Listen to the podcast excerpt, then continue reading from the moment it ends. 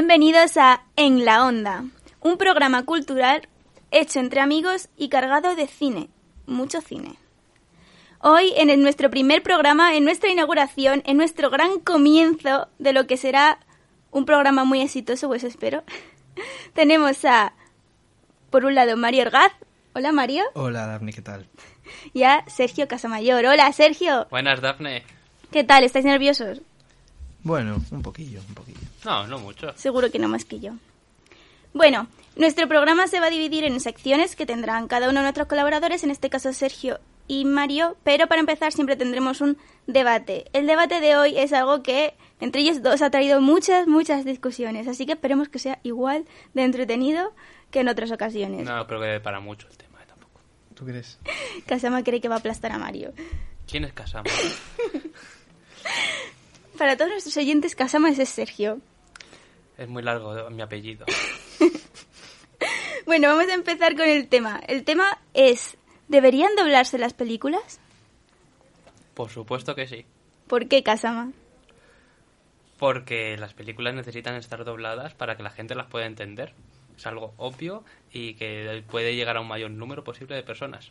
En Pero- España, en este caso. ¿Y se, y se, y se subtitulan? ¿Y, se, y si ¿Tú- se? ¿Tú crees que un niño pequeño va a ponerse a leer subtítulos? No, con las películas dobladas, pues les va a llegar mucho mejor. No sé qué manera de cargarse ese trabajo. Mario. Yo no creo que la conversación aquí sea sobre los niños, sino en general. Está claro que los niños no pueden leer subtítulos cuando son muy niños. Yo pensaba que el tema es más sobre películas eh, generales, no las orientadas a los niños especialmente. Pues eso, las películas generales también deben estar dobladas para que la gente que no sepa leer, por ejemplo, pueda verlas. O tú no verías una película de Antena 3 por la tarde A los ver. sábados eh, si está en inglés. Obviamente, en el caso de que alguien no sepa leer, no le van a poner a leer subtítulos, pero me refiero en el, en el caso general, que la gente que va al cine normalmente sabe leer. Pues por eso Es- la gente puede elegir si verlas en inglés o en español. Claro que pueden elegir, Pues pero el tema es defender si deberían verse las películas en su versión original o en una versión doblada. Cada uno es libre de hacer lo que quiera. Claro, Por eso es lo que yo defiendo, que cada persona puede decidir lo que quiera. tú no defiendes que cada persona puede defender lo que Yo, quiera, tú yo prefiero que verlas en inglés, en español, quiero decir. ¿Tú prefieres verlas en inglés? Yo creo que hay que verlas tal y como se hicieron, no ya en inglés, sino en el idioma en el que se hicieron, porque es una parte clave de la interpretación del actor y porque un mal doblaje puede destruir una película.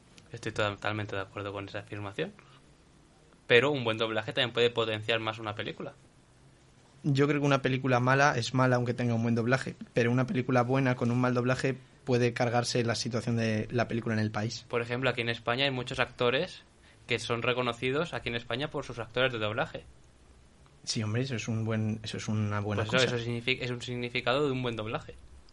Sí, sí, yo no, yo no digo que haya malos doblajes siempre. Yo, yo de hecho, hay actores de doblaje que me gustan mucho y, y conozco obviamente a los famosos y me parecen muy buenas sus interpretaciones. De hecho, hay algunas, por ejemplo, la del Caballero Oscuro. Me parece que todos los actores que interpretan a los personajes del Caballero Oscuro en su versión en español lo hacen excelente. Pero creo, ¿Pero crees que no deberían estar dobladas esta película? creo que no deberían verse las películas dobladas siempre que pueda verse en versión original.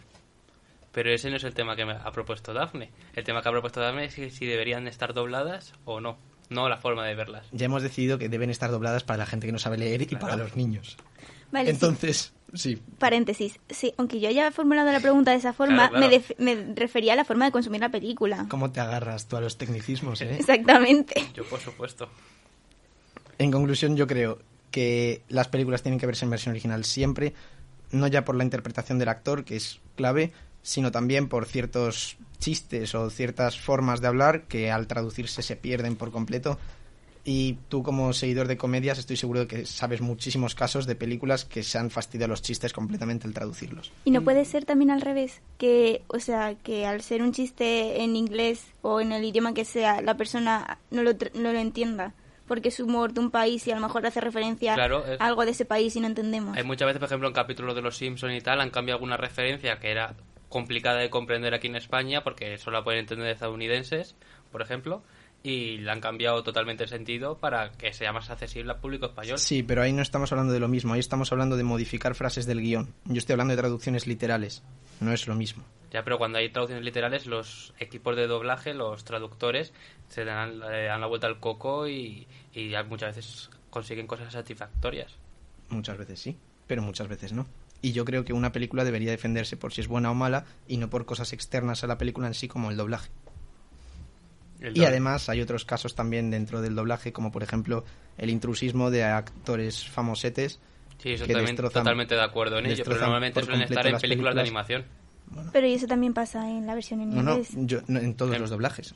En versión Yo- en inglés no hay actores de doblaje y son también famosos normalmente. En No. dibujos animados. Sí, no hablo solo de animación, hablo de todo tipo de cine.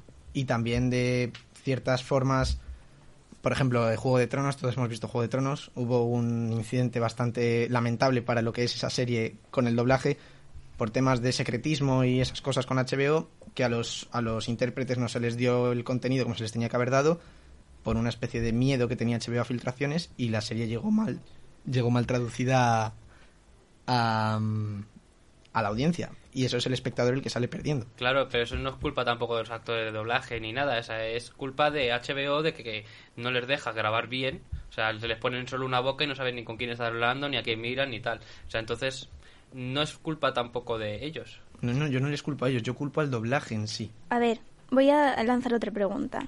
Hoy día hay más sesiones de películas traducidas que de películas en versión original. ¿Creéis que debería ser al revés? No, porque es lo que el público demanda. Si el público quiere películas en español, que es lo que normalmente la gente quiere, pues se va a eso. Yo estoy de acuerdo en que el público generalista normalmente prefiere ver las películas en español por el sentido de que para mucha gente ir al cine es desconectar y desconectar es desconectar y no estar leyendo subtítulos y esas cosas que tanta gente le parecen molestas. Pero, Sí. bueno, Didi. No, es lo que hay muchas veces que al leer subtítulos también te pierdes detalles. Por ejemplo, recientemente estuve viendo la película Mujercitas, la vi en inglés, con subtítulos en español, y, y casi me pierdo con las líneas argumentales de la película porque jugaba mucho con la luz y tal, y al estar leyendo, pues apenas pude leer, ver bien el resto de, de detalles y matices. Pero ¿y no crees que eso también es tu falta de estar acostumbrado a, le- a ver, ver películas en versión original Ya, por eso que también puede No, ser no, eso. Daphne, además. Probablemente sea que eso, es- pero y que- probablemente sea también que el sitio donde viste la película no era el ideal, a lo mejor. Pero Bueno, de eso, no. de eso ya podemos hablar cuando hablemos en mi sección de, de Sí, ya, Greta todavía. Gerwig. No, Pero- es un ejemplo, era un ejemplo. O sea, Vale, pues vale. mucha gente al leer pues puede perderte matices, a quién se refieren. Yo, por ejemplo, cuando veo películas en inglés o series, eh, no distingo las voces. O sea, yo para mí todos hablan igual. O sea, tienen el mismo tono de voz. Muchas veces. En plan, hablan en inglés y como los listenings del instituto. Son las mismas personas. En cambio, en español, pues le dan matices. Yo al menos reconozco las voces, reconozco a los actores de doblaje y digo, ah, ya relaciono el actor de doblaje con el personaje. Entonces, ya cuando escucho, dejo de mirar un momento y les sigo escuchando hablar, sé quién dice qué y a quién. Vale, os voy a lanzar otra pregunta. Ahora con el Oscar ganado Parásitos se, en- se hizo muy famosa en- también en Estados Unidos y mucha gente en estadounidense se quejaba en redes sociales de que tenían que ver la película subtitulada en inglés y estando en coreano. Y entonces en España se generó como un movimiento diciendo, ah, es que nosotros estamos más acostumbrados a ver películas subtituladas que vosotros, que sois las que lo veis en el idioma que ten- vuestro, ¿no? Entonces la cuestión es, ¿puede ser que mm, rechacemos tanto la... o haya tanta doblaje que sea porque estamos no estamos acostumbrados a ver películas en versión original? Eso también puede ser, porque normalmente en la televisión cuando ves algo está normalmente en español. Pero, por ejemplo, también es real que, por ejemplo, series como La Casa de Papel o Élite, allí en Estados Unidos han consumido de, for- de dobla- dobladas. Sí, O pero sea, ya yo, tiene tanto éxito. yo creo que los americanos se creen que son el centro del mundo y están acostumbrados a ver solo sus películas, que como son en inglés, pues las ven en inglés. Y no están acostumbrados a, a ir al cine a ver películas extranjeras, a verlas en otros idiomas, como igual hacemos nosotros más. Entonces yo creo que eso influye en su rechazo a ese tipo de películas, que hasta Donald Trump se ha, quejado. Pero sí, yo creo que aquí vemos, vemos más cine en español, estamos más acostumbrados, lógicamente es nuestro idioma. Pero yo no creo que deba perderse el ver cine en versión original y yo creo que es como debería verse, al fin y al cabo. Yo creo que cada uno puede decidir. A mí me da igual verlas en inglés o en español, pero prefiero normalmente en español, porque me entero mejor de las cosas. Y algunas veces he visto películas en inglés y en español y me he enterado de más detalles en la versión en español que en la en inglés. Bueno, por suerte van a seguir doblándose películas y van a seguir llegando en versión original, así que podrá llover a gusto de todos. Muchas gracias por colaborar, chicos. Nada. Paso estamos. Vale, vamos a ¿Y pasar... cuál es tu opinión? Ah, no mi- lo has dicho. es verdad. Mi opinión. mm, yo mm, tenía una fuerte tradición de ver solo películas en, en español. Yo toda mi vida he visto películas en español. Las únicas películas que he visto dobladas eran porque me las ponían en clase de inglés o de francés. Así que he visto mayoría de películas en español. Pero llevo como dos años en las que consumo mucha más versión original que en español. Entonces, pues ya me como que me estoy acostumbrando y como que me gusta más porque a pe- sí que me pasa como Kasama que al principio me pier- al principio me perdía mucho en- en- con los detalles no sabía seguir las imágenes pero llega un momento en el que ya pues se me hace más sencillo. Entonces yo creo que, que a día de hoy preferiría ver una película en versión original antes que doblada dependiendo de la película. Si fuera una película de animación mil veces la preferiría doblada. De hecho, a porque veces, Ahí no pierde el sentido. a veces estás viendo una película y en versión original y a los 15, 20 minutos ya ni te das cuenta que estás leyendo. O sea, llega un momento en el que es algo muy natural para ti. O que desconectas en alguno también puede ser. Bueno, no sé cómo Claro, ves tú. una, a mí lo que me pasa mucho, co- una de las mm, cosas por las que yo veo las películas en versión original ahora es porque así las veo. Si me las pongo en español es como que me las dejo de, pongo de fondo y puedo dejar de prestarles atención. No, pero eso también puede ser una ventaja. Claro. Mires como lo mires. Claro, Si tú vas a ver una peli es para ver una peli, ¿no? No, pero si vas a escuchar... No, pero si vas a escucharla... O sea, imagínate en un momento se te cae algo y miras, no te pierdes nada. ya bueno, pero para eso existe el botón de Ya, ya. play y de pausa. porque Bueno. al cine sí que nunca voy a verlas en versión original. ¿Por qué? Pues porque suele haber más sesiones de doblaje en español. Así que pues las Sí, veo. porque cuando vas al cine pues vas a disfrutar y a desconectar, como ha dicho bien antes Mario. No. No, pero no me gusta, No, o sea, no no, me me gusta. tergiverses. No me gustaría, no me gusta desconectar en el cine porque yo soy de esas personas que cuando alguien coge el móvil en el cine se enfada. No, desconectar de, de solo ver la película. Ah, bueno, y también. no ponerte a leer. Ah, vale, vale. No, porque siempre, siempre que voy a ver al cine suele ser por la noche, entonces suelen hacer todo versiones dobladas. Bueno, ¿queréis añadir algo más a este debate o seguimos Sí, debatiendo? eh, Podemos que- tirarnos toda la hora así si queremos. Simplemente para la gente que pueda querer ver películas en versión original y no sepa dónde verlas, porque en todos los cines grandes hay películas em, dobladas, hay cines aquí en Madrid donde siguen poniendo películas en versión original y son más pequeñitos, así que dependen del público y sería una pena que cerraran por falta de, de asistencia. Así que si podéis acercaros al cine a ver películas en versión original, pues estaría muy bien. Igual que la versión en español, podéis encontrarla en cualquier cine. Muy bien, chicos, ya habéis lanzado vuestro momento spam cada uno. Vale, vamos a pasar ahora para algo que está ahora muy, muy de moda, que está en boca de todos y que aunque no está teniendo tanto éxito como otros años, sigue siendo muy, muy importante. Vamos a pasar a la sección de Kasama. Bueno, la de Sergio. Me va a costar acostumbrarme a llamarle Sergio. Es una petición que le he hecho.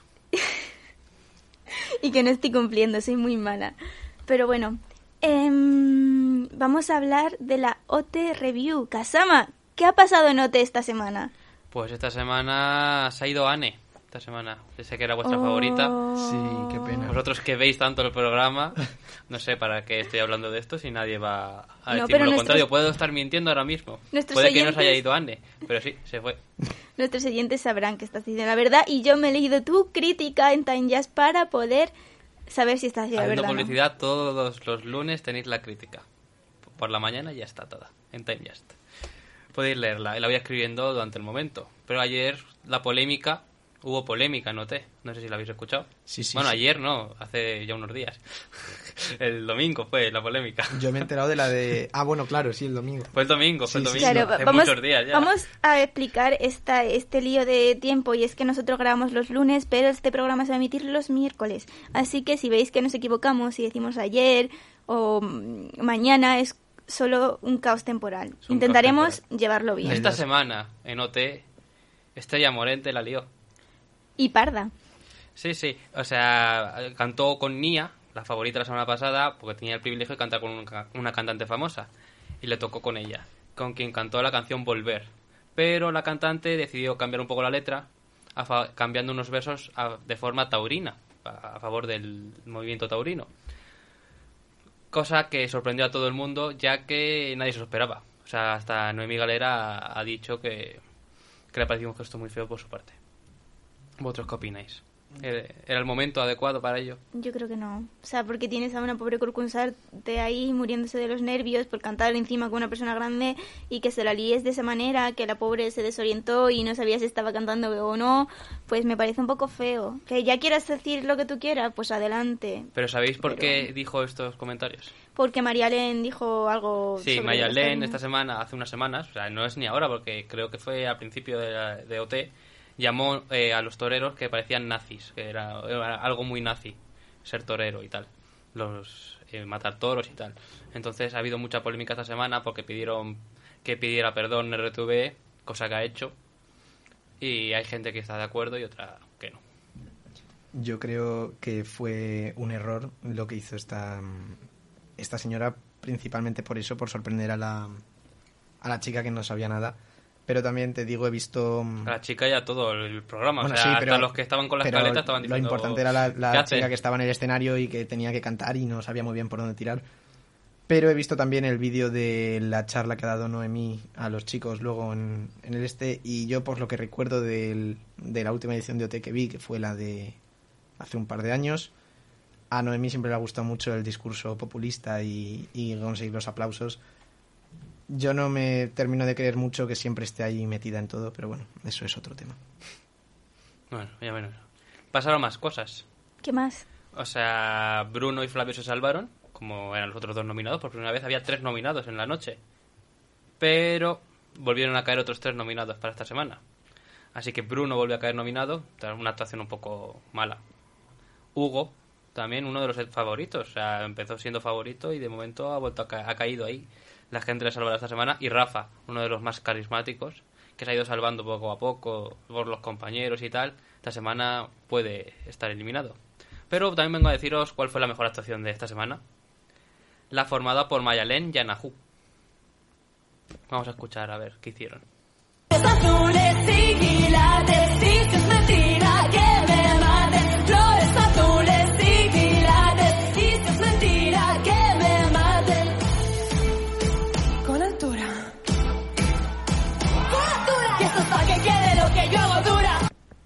Pues cantaron la canción de Con Altura, pero no la versión de Rosalía, sino la versión de Ginebras, un grupo que canta en un trastero o algo así. Sí, en un trastero, yo creo. Pero, pero a ver, Ginebra es un grupo que hizo una cover de Una- la canción de Rosalía. Sí, y para hecho- sus conciertos necesitaban faltas de, can- eh, de canciones, entonces hicieron una versión y es la versión que han hecho en OT, porque la versión de Rosalía hubiese tenido mucho baile y tal y preferían hacer esta más diferente, alternativa. Ah, pero la eligieron ellas. No, no, se la dio Noemí, pero le dieron ya directamente que hicieran la versión de Ginebras. Mm, Entonces, y las chicas estas hace unas semanas estuvieron en OT viéndolo, o sea, como fans. qué fuerte. O sea, yo creo que han tenido mucho han tenido mucho éxito esta semana a raíz de esto. O sea, mucha gente lo está escuchando, el vídeo de YouTube ha subido Seguro. y seguro que en su carrera, pues... Todo lo que un- sale- es un alto más, o sea, van a subir. Todo lo que sale en OT se hace viral. Así que... Y encima ha sido la mejor actuación de la semana, que ha sido trending topic durante varios días seguidos, por lo que pueden darse por satisfechas. Las dos, Ana, Anahu y Mayalen. Muy bien. Y esta semana Se lo merecen, he dicho. Sí, sí, sí. Esta semana habrá firmas el sábado en Madrid, Sevilla, Barcelona y Valencia. Y aquí a Madrid vienen Nia, Jesús, Eva y otro que ahora mismo no me acuerdo. Pero también. Si queréis Están a- en las redes Si sociales, queréis ir a, verle, a verlos, aquí estarán. Y eh, van a cantar de grupo al Waka Waka. Una apuesta muy arriesgada, yo creo. No, es una canción muy típica. Va a ser, de- va a ser muy guay. Y después así de canciones interesantes que vayan a cantar entre ellos, Never Gonna Give You Up, de Rick Astley, la van a cantar Gerard y Flavio, que yo creo que ahí puede salir algo muy interesante. Pues- pero bueno, si tienen que bailar un poco como él, a lo mejor... A lo mejor les fracasan. cuesta. También van a cantar la canción de Dua Lipa, Don't Start Now, de, con Nia y Eva, o sea, ahí se viene numerazo seguro. Y por último, Anahu va a cantar Tusa, una canción muy popular recientemente. Sí, pero ellos no saben que es tan popular. Probablemente no. Ellos no lo saben, claro, eso, eso va a ser lo... Claro, a lo mejor ellos ni la conocen, porque... Sí, yo creo que salió a finales del año pasado. Pero el bombazo Claro, pero ha el venido éxito- después, claro. Entonces Ostras, no son conscientes de que van a cantar un, un viral. Claro. Probablemente se haga viral si lo hace bien. Bueno, Claro, siempre lo no, hace bien. Seguramente será viral. Si lo hace mal, será viral porque lo hizo mal. Y bueno, los nominados ya sabéis quiénes son, Bruno, Hugo y Rafa. Así que a ver quién se salva esta semana. Y a ver quién queda como favorito. ¿Quién quieres que se salve Casama? Mójate. Eh, yo voto a Hugo, ¿Por qué? porque es el que más me gusta de los chicos, en general, de todos los chicos que hay dentro, es el que más me gusta. Y espero que se salve Bruno. Porque Rafa ya va, si sigue en la academia, va a seguir alternando nominación tras nominación y no, no creo que pueda aportar nada más dentro de la academia. Pues muchas gracias, Sergio. Muchas gracias por tu sección. Esperamos m- con ansia la de la semana que viene. Eh, espero volver a hacerla. Yo también, la verdad, yo también lo espero. Venga, Mario, te ha tocado. ¿Estás nervioso? No, no, creo que no. ¿Quieres que presente yo lo- de lo que vas a hablar? Sí, o, sí, o no, tú presenta la sección y luego ya Ah, vamos. vale. vamos. Bueno, pues aquí nuestro compadre Mario Orgaz va a traernos cada semana un personaje relacionado con el cine. Actor, director, actor de doblaje, productor, lo que le dé la real de la gana. Y hoy nos ha traído el primero. ¿A quién nos has traído, Mario? Sí, hoy he traído a Damien Chazelle, director de tres películas más o menos, una cuarta que no conoce mucha gente. El- La más conocida es La La Land, que me consta que no gusta demasiado a la gente que está aquí La conmigo, ciudad de las estrellas. inexplicablemente. Os está mintiendo. En realidad, a mí sí que me gusta, solo que no me gusta tanto como a él. Es un peliculón, pero bueno, vamos a ir, vamos a ir por partes. Eh, bueno, Damien Chazelle es un director de 35 años, es muy joven, de hecho es el director más joven en la historia en conseguir el Oscar a Mejor Director. Lo consiguió, adivina por qué película, Eh, Sergio. Eh, por White Plus. No, por La La Land. Y de hecho Casi. suma 23 nominaciones a los Oscar con sus tres películas, 5 por Whiplash, 14 por La La Land y 4 por First Man, la que hasta ahora es su última. ¿Y solo ha ganado un Oscar o, ha gan- o con No, La no, La Land ha ganó más ganado Oscar? unos cuantos más ha ganado. ¿Ha ganado más que Tarantino? Pues, bueno, Tarantino no tiene de Oscar a Mejor Director, inexplicablemente, lo cual ya dice que sí.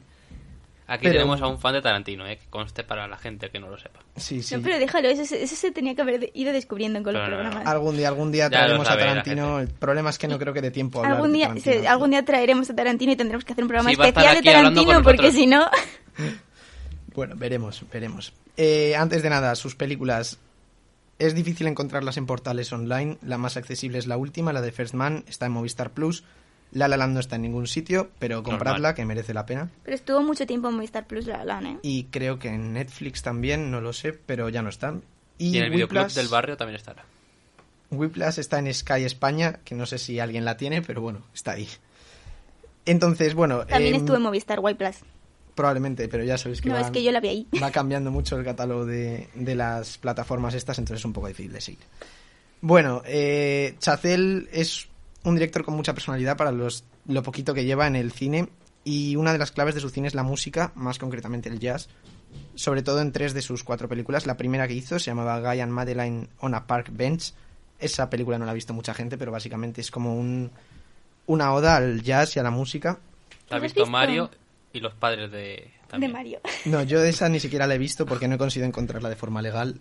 Y Bueno, además de defender el cine en versión original, defiendo la no piratería, no como algunos. Así que hasta que llegue alguna forma legal de verla, pues tendremos que aguantar sin ella.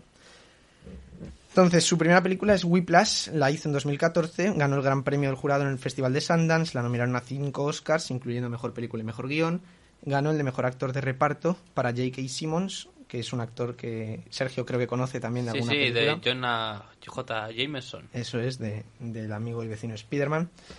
Y nos cuenta la historia de un baterista que está intentando aprender en una escuela y se encuentra con un profesor muy exigente que le lleva al máximo. Es una película muy dura, muy intensa. El ritmo continuo de la batería está todo el rato incomodando y, deja exhausto al espectador. Y yo creo que es una muestra muy, muy buena del potencial que tenía Chazelle, porque no hay que olvidarse de que era un debut y es muy complicado empezar tan fuerte como empezó. Os preguntaría qué tal la peli, me consta que tú no la has visto, entonces... Yo el único White Plus que conozco es el villano de Iron Mantos. Bueno, suficiente, entonces yo creo. y tú, Daphne, creo que sí que la has visto, ¿qué te pareció? Me gustó mucho. O sea, fui con mucho hype. O sea, fui con mucho hype a ver esa película, aunque la vi en mi casa. Y me gustó muchísimo. Además, ya conocí al actor. Porque sale en Bajo la misma estrella y en. Y en Divergente. Miles Teller, el, el chico, ¿no? El protagonista. Sí. Y me gustó mucho. No era lo que me esperaba, pero aún así me gustó. Pues muy bien. Todo esto fue simplemente para hacerse un nombre, para poder hacer dos años después la película que siempre había sido su primera idea, pero no pudo llevar a cabo porque no le daban el presupuesto que necesitaba, que es La La Land, película que hizo en 2016, que supuso un cambio total de registro, pese a que seguía teniendo importancia la música, y que ha sido la que le ha llevado a la fama absoluta. Ha conseguido 14 nominaciones al Oscar, solo dos películas en toda la historia lo han conseguido, que son Eva el Desnudo y Titanic. Seis premios de esas 14 nominaciones. Que, bueno, podemos hablar del séptimo que se medio llevó, pero que le robó Moonlight. Bueno, Y tiene además el honor de ser la única película en la historia de los Globos de Oro que se ha llevado siete premios, que- por encima de Alguien voló sobre el nido del cuco que se llevó seis. Entonces, viendo todo este palmarés, yo creo que está muy claro que es un peliculón, por mucho que mm, haya gente que no la termina de ver. Yo creo que una de sus mayores ventajas es su final, que es una maravilla, y eso es lo que echa a cierta gente hacia atrás, porque buscaban algo más clásico. Pero en general es un musical, es una historia de amor sobre mm, dos chicos que intentan buscarse, abrirse un hueco en, en Hollywood. Mia, que es em, Emma Stone, intenta ser actriz y Sebastián es un músico de jazz que está, pues, ha pasado por momentos mejores. Es una maravilla, es un homenaje al Hollywood clásico, es un homenaje a todos los musicales que se han hecho y es un homenaje al cine y es, es de verdad un peliculón. Bueno, eh, aunque no estoy muy de acuerdo, voy a preguntar a Sergio qué le parece esta película. Vamos a intentar... yo he visto la película, he de admitirlo, la he visto entera. El final me gustó. O sea, cuando pone fin, está muy bien esa parte, porque ya se acabó el sufrimiento. No, hombre, no. Tiene alguna canción pegadiza y tal, Como algún día se te ocurra hablar de Mario. pero suena suena demasiado quizás esa música, pero no es mala película. Me gustó más el episodio parodia de Los Simpson. De, el estrenaron hace poco. Algún día haremos ese debate. ¿Y a ti qué te pareció, a ti qué te pareció, Daphne? ¿La has, vis- la has visto? Para ¿no? todo lo que no nos podéis ver, porque esto es un podcast, os diré que Mario está rabiando ahora mismo, lo cual está muy gracioso. Pero bueno, da igual. Están buscando cámaras como si hubiera alguna, pero no, no hay ninguna. Eh, a mí me gustó mucho, o sea, cuando la vi me gustó mucho. Sí que es verdad que hubo un momento en el que se me hizo un poco larga. La he visto dos veces en mi vida. larga. La- las canciones me flipan, o sea, son increíbles. A mí es que me encantan los musicales así, todo que cualquier, o sea, si es un musical ya me también ganas. los musicales. Y, y eso, yo decir que la primera vez que vi el final me horrorizó, me pareció lo peor que podían haber hecho. Yo quería un final feliz, pero que la segunda vez que la vi... Atención, spoiler. No, Cinco no. segundos Eh, antes. He dicho final feliz, no he dicho qué final Bueno, tiene. bueno, vale, a partir de ahora Pero no le digas quién muere. Pero luego la segunda vez pues se aprecia un poco más el- la calidad del final, pero bueno, no sigue sigue sin ser mi musical favorito ni, ni está entre mis favoritos, No, pero sí. es muy bueno. Yo al final, me acuerdo que los estuve comentando a Mario cuando la estaba viendo, dije, no serán capaces de hacer esto. Digo, qué basura de final. Luego ya vi que no iban por donde yo pensaba los tiros y dije, ah, mira, pues al menos ha terminado bien. Yo creo que el final no solo es un final magnífico, sino que es uno de los mejores finales de la historia del cine y además es uno de los mejores musicales que se ha hecho últimamente. Yo no soy muy fan de los musicales ni soy muy fan de las historias de amor y esta película te llega porque es que es, es brutal. Y además la interpretación de Emma que le dieron el Oscar eh, es, es una locura. No te gusta nada, es más. tonto. Pero bueno, no, nada, nada. lo normal. Eh, pasamos a la que hasta, hasta a día de hoy es su última película, que es First Man. Y la verdad es que es un poquillo más floja que las anteriores. Va- cambia totalmente de registro. Habla de la llegada de Armstrong a la Luna, un tema que hemos visto unas dos mil veces ya. Y aunque es más sobria, le da un tono menos épico y se centra más en las relaciones de Armstrong con su familia, no termina de cuajar. Es un buen trabajo, pero no está a la altura de los anteriores. De hecho, se llevó cuatro nominaciones solo y ganó el de mejores efectos visuales, eh, porque eso sí, técnicamente todas sus películas son una pasada. Mm, De hecho, yo cuando la vi, eh, jamás me hubiera imaginado que era de ese director. Yo me he enterado esta mañana cuando me lo ha dicho Mario. Y, porque me estaba contando qué iba su sección y me ha dicho que era de este director y que había hecho esta película, pero yo no tenía ni idea. O sea, yo vi esta película y jamás hubiera dicho que era de él. Pero he de decir un punto a su favor que a mí se me hacen súper pesadas y casi nunca termino las películas que tienen que ver con el espacio y esta me gustó, o sea, la conseguí ver y me gustó mucho al final y yo creo que fue por eso que dice Mario porque se centra más en las relaciones más que en el hecho en sí de llegar a la luna y, y aunque sin duda es la peor película de- del director Eh, a mí me gustó, lo cual dice mucho. O sea, es un director de las tres películas que he visto, las tres me han gustado. ¿Quién la protagoniza la película? Ryan Gosling. Es de Ah, el hecho mismo. lo único que vincula esta película con cualquier otra de Chazelle es que le cuenta con Ryan Gosling de nuevo, porque es que por lo demás nadie diría que es del mismo director. ¿En White Plus también sale Ryan Gosling?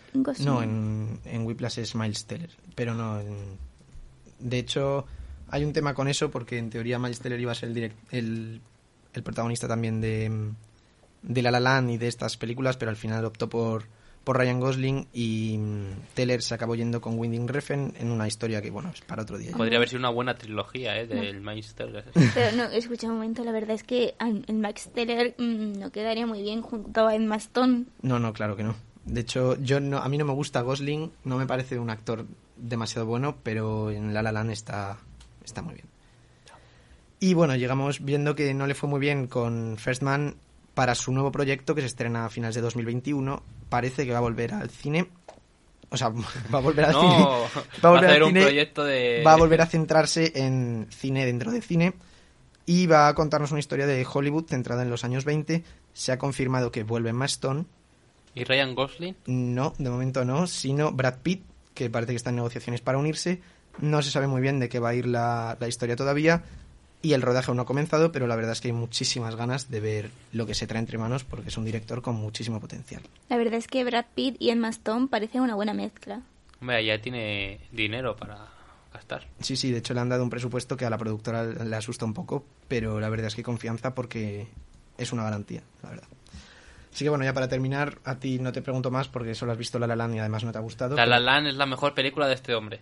Mira, puedo decir eso. Si es la única que has visto, Pues por eso. pues entonces no Lo- puedes. eh, puedo decirlo. La que más me ha gustado. Dafne, ¿cómo, ¿cómo ordenarías las películas? Yo mi ranking sería White Plus, La La Land y First Man. El mío sería La La Land, Whiplash y First Man. A la espera de la nueva película se va a llamar Babylon. Por Nadie fin. se acuerda de la Babylon, primera. qué nombre Nadie más raro. Bueno, a ver, ya Para veremos. una película de Hollywood. Basada en Hollywood. Bueno, que yo no sabemos aún de qué va a ir. Solo sabemos que está ambientada en los años 20, cuando el cine pasa de ser mudo a tener ya voces. Y, Guay. y eso es todo lo que se sabe de momento. Estaremos atentos a ver qué pasa. Babylon será el personaje de Brad Pitt. ¿Te imaginas? Sí, esto, esto quedará para la posteridad. Exclusiva. Si- Lo siento. si no, dentro no, de- ya me si lo han confirmado de- hace nada. Si dentro de 100 programas eh, sale y, y Mario nos trae la nueva peli de, de Chazelle y resulta que Babylon es de verdad Brad Pitt, fliparemos porque dimos una exclusiva También he pensado saberlo. que va a ser el bar donde se van a reunir. No sé, no sé qué decir. La verdad, yo no creo que, que Babylon sea nadie. Yo creo, de hecho, que ambos van a interpretar actores. El de Emma Stone probablemente sea un actor, una actriz real. Y el de Brad Pitt está más por ver si va a ser ficticio o cómo va a ser, pero probablemente sean todos actores que existieron en, en la década de los 20. Muy bien. Vale, vamos ya a pasar a la última parte del programa. Las recomendaciones de la semana. Cada uno de nosotros o cada una de las personas que estemos aquí en el estudio compartiendo secciones con vosotros, vamos a traeros la recomendación de la semana. Y ahora vamos a empezar por Sergio. Sergio, ¿cuál es tu Ay, recomendación no de sabía esta semana? yo ya. Yo el fin de semana pasado fui a ver una obra de teatro, La función que sale mal, y es mi recomendación de esta semana. ¿Por qué? Así, para empezar un poco con teatro. Porque me gustó mucho, o sea, no, me, no sabía mucho de qué iba, porque Bueno. me la trajeron los Reyes Magos, las entradas y tal, con mi familia fui, y quedé gratamente sorprendido. Pues- Os voy a contar un poco de qué trata, obviamente, iba es lo que he venido. No venía más cosas, solo venía a hacer publicidad de esto gratis. Me parece muy bien. Es una obra de teatro que lleva desde el 24 de septiembre en el Teatro de la Latina en Madrid y es muy divertida. O sea, trata de una es una obra de teatro dentro de una obra de teatro, porque es un grupo amateur de teatro que se, se está preparando para hacer una obra de teatro. ¿Cuántas obras de teatro? Es una obra de teatro dentro de una obra de teatro. Eh, para eh, sobre un asesinato en una lujosa casa, pero de repente todo lo que podía salir mal en la obra de teatro sale mal. Desde cada personaje tiene una personalidad diferente que, que mola un montón. Por ejemplo, está el técnico de sonido que está siempre enfadado. El director de la obra que pretende que nada salga mal. Y hasta, uno, hasta un actor que es olvidadizo. Y otro actor que está sobreactuado. O sea, tienes de todo. Y es que no paras de reírte. O sea, en- eh, estás riéndote y, y otra vez. Y otra vez. O sea, hasta llegar de. hasta llorar de la risa puedes hacerlo. Yo la verdad es que había oído hablar de la serie porque sigo a uno de los actores. serie, la obra de teatro. Bueno, de la obra de teatro, perdón. Eh, porque había seguido a uno. Sigo a uno de los actores porque soy bastante fan de él, actor Carballo, y tengo muchas ganas de ver esas- esa, esa obra. Así que, mm, si me la recomiendas, ya tendré que ir. Héctor Carballo está muy bien, pero es que todos, o sea, yo no conocía la mitad de los actores, o sea, son todos, pues no sé, muchos que están investigándolo después ya han salido en centro médico en un episodio, por lo típico de los actores. Y La cantera. la cantera sale de ahí. Y- pero me quedo gratamente sorprendido por muchos, o sea, muchos lo hacían muy bien. Y espero volver a verlos pronto en algún proyecto más a estos actores. Pues muchas gracias por tu recomendación. Casama, nos la anotaremos para ir cuanto antes a poder a ver la función que sale mal. Y Mario, ¿tú qué nos traes Sí, esta semana? yo hoy traigo una película y además, para no cambiar mucho con lo que acabamos de hablar, traigo un musical. Eh, es Sing Street, película de John Carney, en una de sus es una la tercera parte de su trilogía en la que hace musicales románticos junto con Once y con Begin Again. Y nos cuenta una historia ambientada en Dublín en la que un chico está en un instituto, le tienen que cambiar de colegio por los problemas familiares y termina pues por una serie de acontecimientos para enamorar a una chica de la que se queda muy pillado, forma una banda eh, con sus compañeros y tal y terminan pues bueno mm, lo que suele pasar en los musicales, la verdad la fórmula es la que hemos visto mil veces, pero por algún motivo la película te llega mm, los actores la mayoría no son muy conocidos más allá de Lucy Boynton a quien hemos visto como Mary en Bohemian Rhapsody o Aidan Gillen quien es Meñique en Juego de Tronos Littlefinger. Eso es. Las llama por el doblaje. Victoria el doblaje. o Jack Raynor, quien es el hace de la pareja de Florence Pugh en Midsommar, pero por lo demás son actores y actrices muy desconocidos que mm, la mayoría irlandeses que la verdad es que consiguen hacer un musical muy muy emocionante, muy emotivo, muy bonito, muy romántico y la verdad muy motivador, muy motivador, es muy es una película muy bonita. La podéis ver en filming si os interesa y nada, eh, yo creo que os gustará porque tiene mucho tiene mucho mucho potencial. Yo la he visto esta mañana y me ha gustado mucho. He llorado mucho con el final, así que os la recomiendo mucho, la verdad. Yo también la he visto y me gustó más que La La Land. Ahí lo deja. No, hombre, es verdad. Vas a cuchillo bien. Bueno, os voy a hablar yo rápidamente de mi recomendación y ya que hemos tenido una obra de teatro y una película, yo no quería repetir. Así que os voy a recomendar una serie. Por eso estaba antes dando con la serie. Y os voy a recomendar una serie que estos dos personajes ya me habían recomendado a mí. Entonces, pues los voy a copiar. os voy a recomendar una serie que se llama Fleabag. Ah, Ha ganado vari- varios premios y tienes tan solo dos temporadas, está en Prime Video, pero es muy, muy, muy divertida y es un formato totalmente diferente de serie a los que os invito a, todo a, pro- a todos a probar. A ellos no los han visto y qué os parece a vosotros, chicos. a mí no me parece tan tan divertida como la pintas, pero es divertida. La obra de teatro que yo he recomendado es mucho más divertida. Que conste. Yo creo que es una de las mejores comedias, de las mejores sitcoms que se han hecho últimamente y Phoebe Waller-Bridge está impresionante y es una pena que no vaya a haber más temporadas. Si no os gusta la primera temporada, os recomiendo ver la segunda, que es la mejor. O sea, la, La segunda, segunda. ya, la primera es más flojilla, es más... eh, La pero la segunda es está buena. bastante bien. Bueno, pues eso es todo por hoy. Gracias por acompañarnos en este primer programa de En la Onda. Esperemos que sean muchos más y que podáis terminar de, con- de conocer a todos nuestros compañeros y que sobre todo disfrutéis de, de este ratito que habéis pasado con nosotros. La semana que viene os esperamos con mucha más cultura, mucho más cine y sobre todo muchas más risas. Hasta luego. Adiós. Adiós.